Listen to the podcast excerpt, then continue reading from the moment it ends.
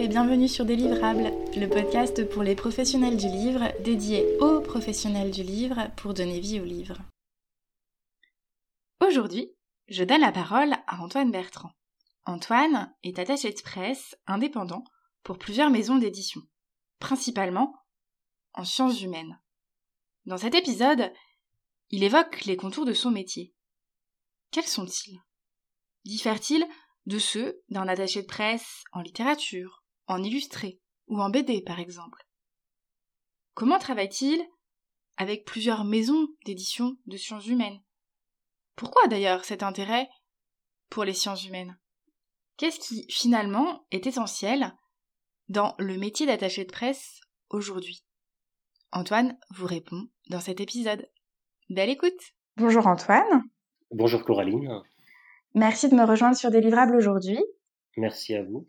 Vous êtes attaché de presse euh, indépendant depuis 2011 en fiction et non-fiction, pour des maisons indépendantes principalement. La majorité des maisons que vous représentez éditent des ouvrages de sciences humaines, comme Anamosa, Lux Éditeur, Fabrique, Édition du Détour, Le Passager clandestin. Vous travaillez ou avez travaillé également avec d'autres maisons, en vulgarisation scientifique par exemple avec Le Pommier ou en littérature, domaine dans lequel vous avez aussi travaillé pour Alma et vous travaillez régulièrement pour le Sonneur. Comment en êtes-vous venu à être attaché de presse pour ces maisons? Je suis indépendant, comme vous l'avez dit, depuis 2011. Au début, je dirais que mon principal souci était le souci de tout indépendant qui se lance, c'est-à-dire qu'il faut que ça marche, il faut que les contrats se succèdent, il faut rencontrer un maximum de monde et travailler au maximum. Donc euh, j'ai pris beaucoup de contrats au début, d'ailleurs euh, beaucoup trop, c'est-à-dire je, je me retrouvais la première année à mettre mon réveil à 6 heures euh, le dimanche pour avoir le temps de faire tout mon travail. Et à cette époque, j'ai travaillé aussi bien pour des événements littéraires, comme par exemple le festival du premier roman de Chambéry, qui est un très bon festival, pour les rencontres littéraires en pays de Savoie. J'ai travaillé pour des maisons généralistes, j'ai fait pas mal de littérature et pas forcément beaucoup d'essais. Et puis, par une amie commune avec euh, Lutz Éditeur, j'ai rencontré l'équipe de Lutz mmh lors d'un passage à Paris, parce que c'est une maison qui est d'abord québécoise, qui a sa base à Montréal. Et on s'est très bien entendu sur le sens qu'on donnait à la promotion des livres. Et j'ai pris énormément de plaisir à ce moment-là à défendre des livres qui étaient vraiment dans un esprit critique, euh, dans une envie de bousculer un petit peu euh, l'ordre établi. Et hum, peu à peu, par les relations que j'ai eues en défendant cette maison, en défendant leur euh, catalogue, euh, j'ai rencontré d'autres éditrices, d'autres éditeurs qui avaient ou qui montaient, qu'il y a eu beaucoup de, maisons qui se sont créées ces dernières années, des maisons d'édition, je dirais, similaires, en tout cas qui sont dans une démarche de réflexion et une démarche critique, telle euh, Anamosa, les éditions du Détour, très récemment Le Passager clandestin, ou bien sûr La Fabrique, avec laquelle je travaille également et puis d'autres maisons qui sont en région sur lesquelles euh, je reviendrai tout à l'heure certainement. D'accord. Et qu'est-ce que ça change d'être attaché de presse en sciences humaines ou en littérature? Alors, ça change pas mal de choses à mon sens en tout cas. Je trouve que le principal intérêt à défendre les sciences humaines, à être dans le, la partie idée, je dirais, des magazines, sachant qu'en tant qu'attaché de presse, on s'adresse aussi bien à des productions de télévision qu'à Internet, mmh où il y a beaucoup de sites, euh, à commencer par Mediapart par exemple, avec lesquels je travaille ou la radio, ou la presse écrite bien sûr. L'intérêt de travailler avec des journalistes qui s'occupent des idées, c'est qu'on a un travail vraiment à long terme. Quand on défend un roman, en général, si on n'a pas de presse le premier mois, c'est très mal parti. Et au bout de 3-4 mois, c'est difficile d'avoir encore des articles sur un livre qui a déjà quelques mois. Quand on défend un essai, d'abord, travaillons avec des maisons de manière très régulière, en suivant des maisons depuis plusieurs années, je défends aussi, au-delà de l'actualité, des catalogues. L'intérêt, c'est qu'avec les journalistes, on est dans un vrai échange. C'est-à-dire qu'un bouquin dont je m'occupe peut intéresser un journaliste, non pas là dans les semaines qui viennent, mais peut l'intéresser pour un dossier six mois ou un an plus tard. Et donc, euh, les journalistes qui s'occupent des idées ont besoin d'être aussi dans une relation régulière avec moi. Et donc, c'est un vrai échange. Voilà. J'ai l'impression de beaucoup moins demander un service à des journalistes en défendant des sciences humaines qu'en défendant des romans. J'ai vraiment plutôt l'impression d'être dans une discussion continue, ce qui est beaucoup plus agréable. Et si j'entends bien ce que vous dites, ça veut dire aussi que ça vous permet donc de défendre euh, davantage le fond des catalogues éditeurs, des éditeurs que vous représentez, qu'un attaché de presse plus tourné vers, les nouveautés habituellement. Oui, c'est ça. C'est-à-dire, évidemment, mon travail est de défendre les nouveautés parce qu'il faut que les livres se vendent. N'oublions pas la partie économique qui est évidemment importante. Donc, quand un livre sort, évidemment, je le travaille en amont, je le travaille plusieurs mois après. Et le but, c'est d'avoir des articles au moment de la parution et tout le temps qu'il reste en librairie, en espérant qu'il reste le plus longtemps possible en librairie. Mais effectivement, il m'arrive toujours de défendre ou de placer dans une émission, pour une radio, pour un article, un dossier, de ressortir des livres que j'ai défendus un an ou deux ans avant même, dont les sujets se prêtent à l'actualité. Il y a des livres sur les élections, par exemple, dont je me suis occupé ces dernières années, ou sur la démocratie. Il est évident que ces livres-là vont avoir toute leur place dans les mois qui viennent, et qu'il est tout à fait probable que je les ressorte et que j'envoie un mail à quelques journalistes pour leur rappeler ce titre. Ok. Et quoi en commun les ouvrages que vous défendez aujourd'hui? Je vais vous parler d'une maison d'édition avec laquelle euh, je travaille de nouveau. On avait arrêté de travailler ensemble parce qu'il y avait des changements internes, qui est un petit peu l'exception de mon catalogue, je dirais, puisque c'est une maison qui appartient à un groupe, au groupe Humain 6, qui est Le Pommier. Le Pommier m'a proposé de retravailler avec leur équipe euh, récemment, donc on a repris en juin, j'en suis ravi. Et en fait, ce qui m'a intéressé, c'est que j'ai remarqué que les livres, la ligne qu'ils avaient établie récemment et qu'ils développaient actuellement repose sur une vraie réflexion entre philosophie et science, je dirais, mais une vraie réflexion critique sur l'écologie, sur la disparition de la biodiversité, sur l'état du monde aujourd'hui. Et en fait, c'est ça qui m'intéresse de défendre, c'est-à-dire vraiment une réflexion intelligente, travaillée sur l'état du monde. Et je pense que c'est ça qui rejoint l'ensemble des livres que je défends, aussi bien pour Anna Mosa, La Fabrique et les autres, c'est penser le monde tel qu'il est, en essayant pas forcément d'apporter des réponses, mais en tout cas en posant des questions qui font avancer les choses. Et c'est très modestement, moi, la ligne que je donne à mon travail. C'est-à-dire que ce qui m'intéresse dans mon métier aujourd'hui, c'est d'avoir une mission très modestement, une mission un peu citoyenne, c'est-à-dire d'aller parler aux grands médias, d'aller parler aux journalistes qui travaillent à la télé, etc., pour leur faire passer des ouvrages qui ont des propos un petit peu parallèles ou alternatifs, qui sortent un peu de l'ordinaire c'est faire bouger un peu les lignes. Voilà, c'est ça. C'est-à-dire que l'ensemble des livres que je défends sont là pour faire bouger les lignes. C'est ce que je dirais. D'accord. Et J'imagine que c'est aussi la raison pour laquelle vous accompagnez autant d'éditeurs indépendants. Là, vous venez de parler du premier qui appartient à Humain 6. Cet intérêt pour l'édition indépendante est lié à cette volonté de faire bouger les lignes ou c'est encore autre chose? Oui, il y a plusieurs choses, je pense. Je pense que les, petites structures indépendantes, qui petites, mais euh, qui peuvent très très bien fonctionner. Hein. Euh, Anna Mosa a eu prix SF féminin, Lutz Éditeur a eu des beaux succès, La Fabrique aussi. Enfin, déjà, on sort un petit peu de l'industrie euh, capitaliste, je dirais. C'est-à-dire que c'est une microfinance, c'est une microéconomie, c'est un travail beaucoup plus artisanal, c'est un travail très proche d'équipe. Moi, je suis en lien constant avec les, avec les maisons d'édition avec mmh lesquelles je travaille. Hein. J'échange tous les jours avec elles. Donc, il y a cette partie-là qui est beaucoup plus artisanale, je dirais, et qui m'intéresse beaucoup, et où la culture n'est pas seulement, comment dire, on fait pas de la culture pour faire de la culture en fait. Enfin, on participe à la culture parce qu'on a un rapport au monde qui peut pas être autrement. C'est-à-dire que euh, la plupart des personnes avec qui je travaille sont quand même des gens qui ont une conscience politique euh, avancée, qui ont une conscience euh, esthétique aussi. Et ça fait qu'ils font le genre de livre qu'ils font. Et c'est là que je m'y retrouve. Ensuite, effectivement, j'ai des soucis, enfin des soucis, c'est marrant de parler de soucis quand on parle d'indépendance, mais j'ai des priorités en tant qu'indépendant que les éditrices et les éditeurs indépendants ont aussi.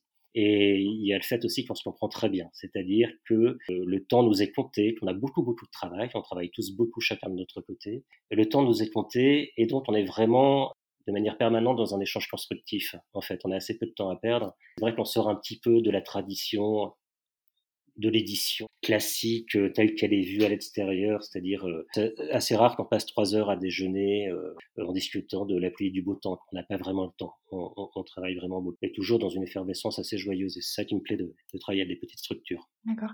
Comment les maisons de littérature que vous accompagnez, que ce soit Alma Éditeur, Le Sonneur, et j'en oublie peut-être, pour vous, elles font bouger les lignes. Alors, sur les sciences humaines, ça, ça paraît assez évident. Oui.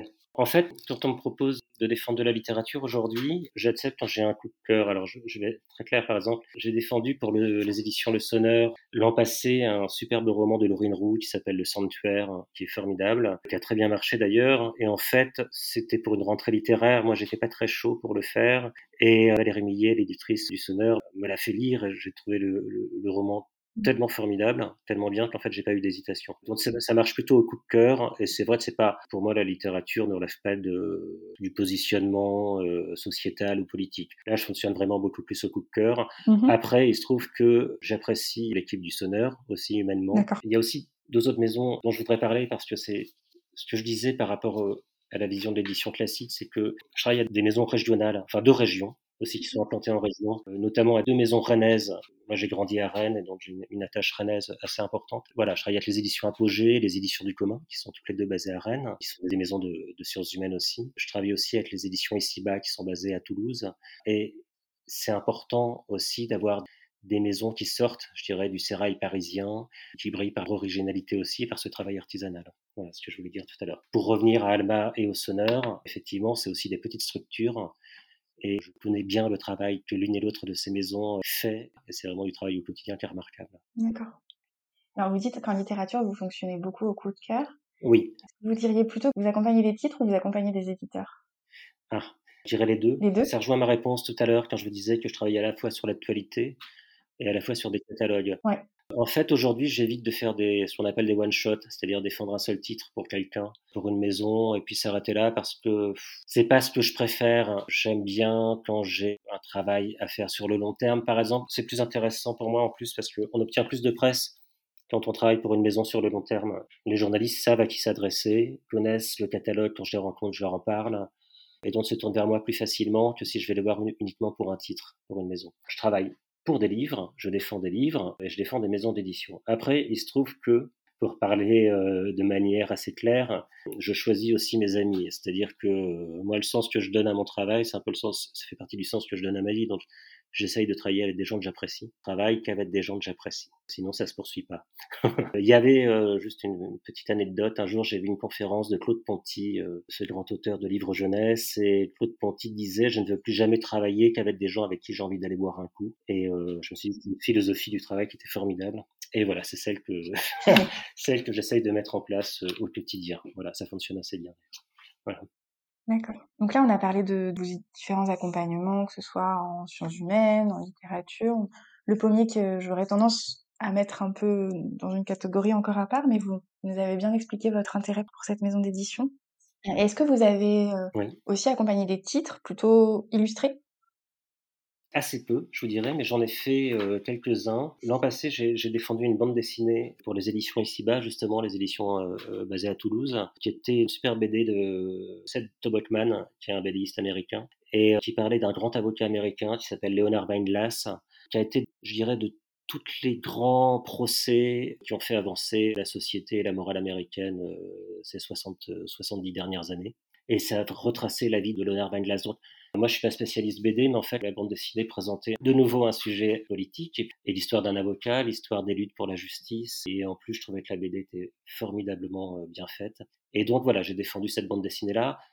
Par ailleurs, il y a quelques années, pour Anna Mosa, Anna Mosa avait publié un livre sur les dessins d'enfants de guerre qui avait été rassemblé par euh, Zéran Girardot et qui s'appelle Déflagration. Et c'est un livre qui a très bien marché d'ailleurs en presse. Les expositions ont suivi d'ailleurs euh, le travail de, l'autrice.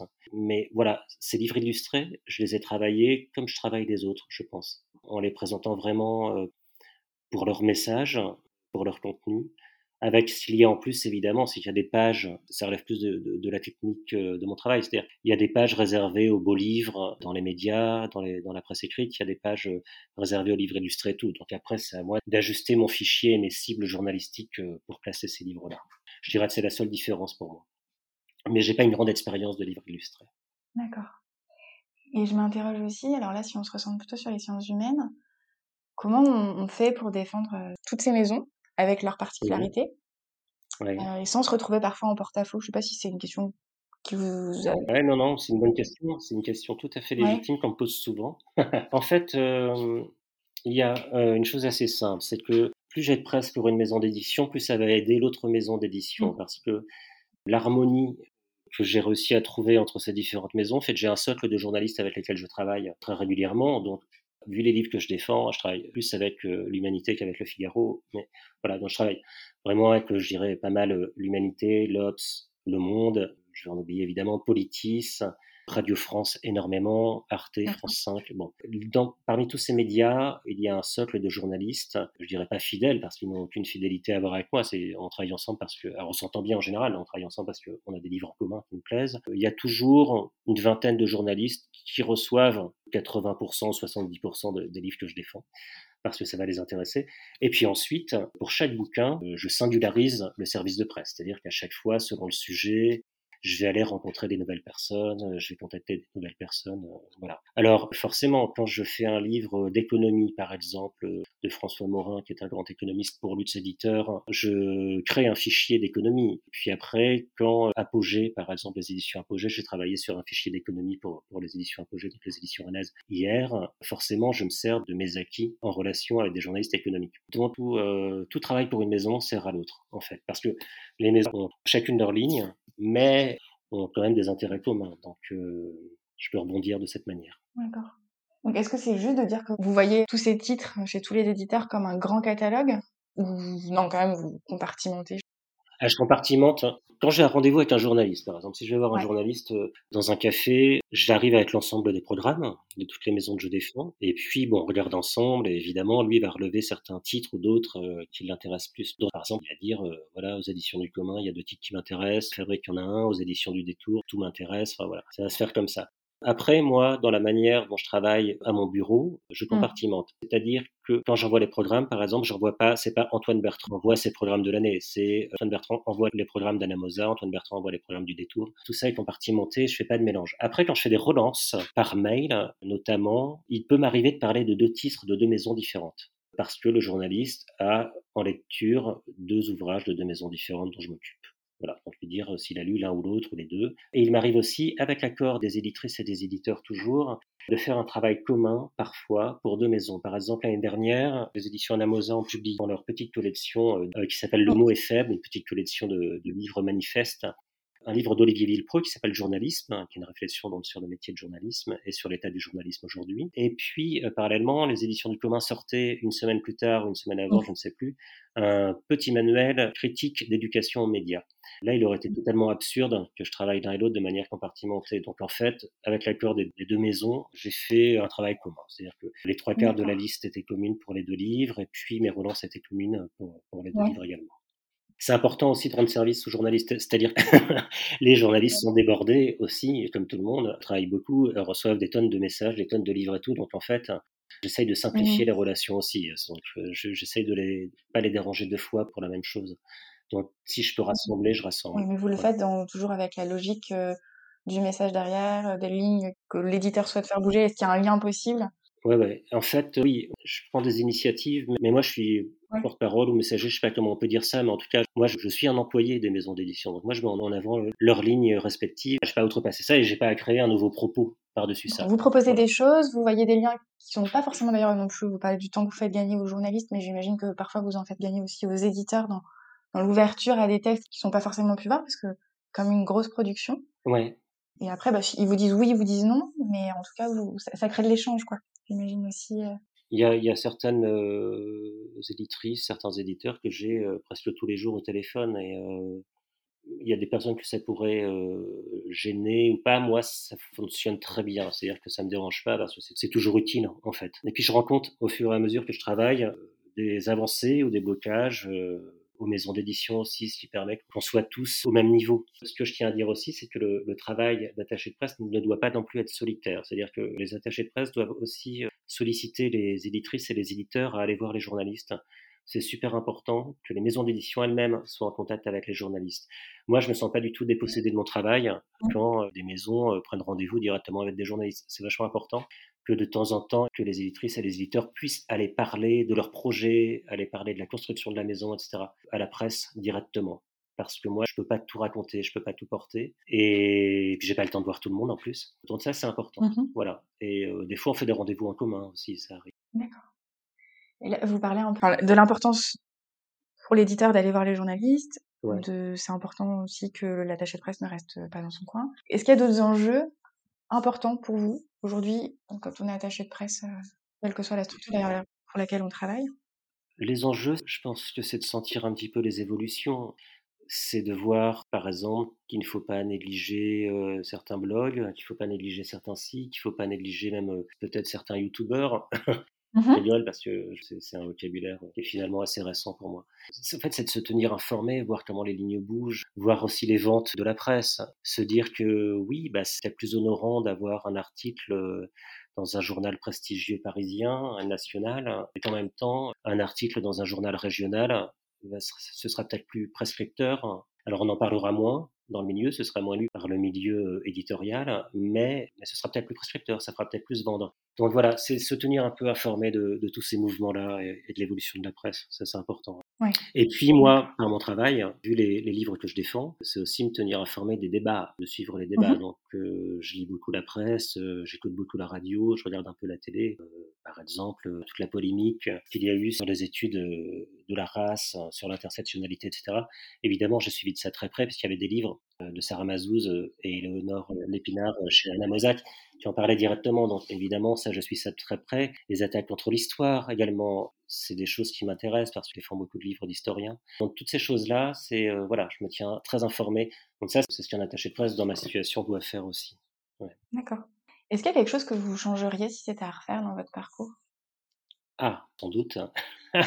je peux parler économie et, argent pendant deux minutes. Allez-y. J'étais d'abord dans une structure, c'était une entreprise individuelle, ce qu'il ne faut jamais faire, parce que c'était très difficile, c'est-à-dire que j'étais en démêlé avec l'URSSAF et la CIPAV, qui est la, en gros la caisse de retraite pour les entrepreneurs individuels, et ça c'était très difficile, je trouve c'est très compliqué de se lancer en indépendance, ça a été un peu un enfer pendant quelques années, et j'ai rencontré un avocat intelligent qui m'a conseillé de changer ça. J'ai créé une SAS, ça a été le jour et la nuit. Et j'ai un bon comptable maintenant. Et du coup, ça, c'est très reposant et ça permet de, de ne pas travailler pour rien, ce qui est une chose importante. Parce que en tant qu'indépendant, on passe quand même pas mal de temps dans la paperasse aussi. Et... Donc ça, c'est une chose euh, qui n'est pas négligeable, que je rechangerai. Maintenant, sur ce qui nous intéresse plus aujourd'hui, oui, il y a des maisons avec lesquelles j'ai travaillé, avec lesquelles je ne retravaillerai pas, pas les citer, mais voilà. Mm-hmm. Il y a des maisons avec lesquelles j'essaierai de poursuivre, alors ça, c'est pas poursuivi. Bon, voilà. Mais en fait, euh, j'essaierai d'aller beaucoup plus vite euh, vers ce que je fais aujourd'hui.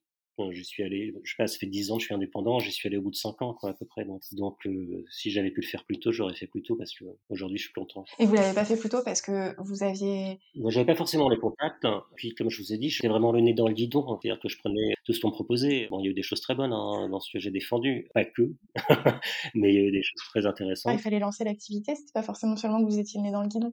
En effet, fallait, euh, ma priorité était financière quand je, venais de me lancer en, en indépendant. C'était une période très rock'n'roll, si je puis dire, très rythmée et où il fallait absolument que l'argent rentre. Une période heureuse mais de grande fatigue aussi. Donc en fait, ce qui m'a pas permis, je pense, de chercher ailleurs, d'envisager mes contrats différemment. Puis c'est ça, c'est le fait de rencontrer Lutz Éditeur qui a fait bouger les lignes, et puis ensuite le fait de rencontrer Chloé Paté, qui allait monter Anamosa, et puis tous les autres c'est important de peut-être de le mmh dire. Il y a un livre qui a été très important dans, dans mon parcours, c'est un livre d'Alain Deneau, qui a été un, beau succès de, de Lutz Éditeur, un livre qui s'appelle La médiocratie, qui a dû sortir en peut-être 2014 maintenant, donc finalement ça fait 6-7 ans que, que, je travaille avec Lutz. Et euh, voilà, qui est un peu mon, je dirais peut-être mon, mon, premier succès presse en sciences humaines, où vraiment on a eu beaucoup beaucoup de presse, comme c'était un sujet qui touchait la médiocratie, c'est-à-dire en fait la volonté sociale d'être moyen pour passer partout, la pression sociale pour qu'on soit moyen, et ça parlait aussi bien, à la droite qu'à la gauche. Donc en fait, on a eu euh, des interviews dans le point, euh, comme des interviews euh, dans les Inrocks ou à Télérama. Et ce, livre-là m'a permis en fait d'avancer pas mal et de rencontrer beaucoup de gens. Voilà. Et c'est un livre que je conseille à tout le monde, qui est d'une actualité malheureusement brûlante. voilà, il faut le lire. La médiocratie. qui avait du sens quand il est sorti et qui en a toujours autant. Oui, c'est ça, tout à fait. Mais il y en a pas mal hein, comme ça. Euh, oui, parce qu'en fait, je défends des livres d'actualité, mais euh, souvent les questions euh, restent. Enfin, si le monde évoluait rapidement, ça se saurait. Est-ce qu'il y a quelque chose qu'on n'a pas évoqué que vous auriez aimé ajouter? J'ai défendu de la science aussi pas mal. Le pommier, d'ailleurs, se trouve entre la philosophie et la science. J'ai travaillé aussi pour les éditions Duno, par exemple. Et je travaille de temps en temps pour les éditions Duno. C'est des ouvrages euh, intéressants aussi, très différents. Il y a beaucoup moins de dimensions euh, sociales ou sociétales, mais c'est euh, super intéressant aussi. C'est-à-dire que, par exemple, là, je travaille pas mal avec Le Monde, à des journalistes du Monde sur ces livres-là. La question de la science, c'est aussi une question, d'autant plus depuis un an et demi, une question super importante. Donc, je peux avoir des ouvertures, par exemple, sur des, sur des sujets comme ça. Non, ce que je peux dire, pour conclure, c'est que mon travail, je le résume souvent par la question du moment opportun, en fait, du kairos. C'est-à-dire, c'est vraiment donner, pour moi, mon travail, si on devait le résumer, c'est le travail d'attaché de presse. Hein. C'est donner la bonne information à la bonne personne au bon moment. Je crois que c'est ça qui fait un attaché de presse. C'est savoir vers qui se tourner, euh, savoir quelle information au sujet d'un livre, euh, parce qu'on ne va pas forcément parler de tout le bouquin, mais quelle information donner, et à quel moment approcher le journaliste. Voilà, je pense qu'une fois qu'on a saisi ce truc-là, après ça roule, mais c'est ces trois unités qu'il faut réussir à combiner en fait pour devenir un attaché de presse euh, qui a quelques résultats. Voilà. Très bien. Bah, merci beaucoup Antoine. Merci beaucoup Coraline et puis à bientôt. Bonne suite. Je vous donne rendez-vous jeudi prochain pour poursuivre cette réflexion. Retrouvez des livrables, le podcast dédié aux professionnels du livre, dans les semaines et mois qui viennent, tous les jeudis, pour parler cycle de vie du livre, questions, transmission et réponses dédiées pour que vivent les livres dans toute leur diversité. Lire, écouter, parler et échanger. Je vous parlerai de situations concrètes. À chaque fois, vous trouverez sur le site www.delivrable.com des notes de l'épisode vous pouvez dès aujourd'hui suivre son actualité sur Instagram et LinkedIn sous l'identifiant délivrable. Attention, sans et. Et surtout, n'hésitez pas à partager ces podcasts à vos collègues si vous pensez qu'ils peuvent leur être utiles. À bientôt!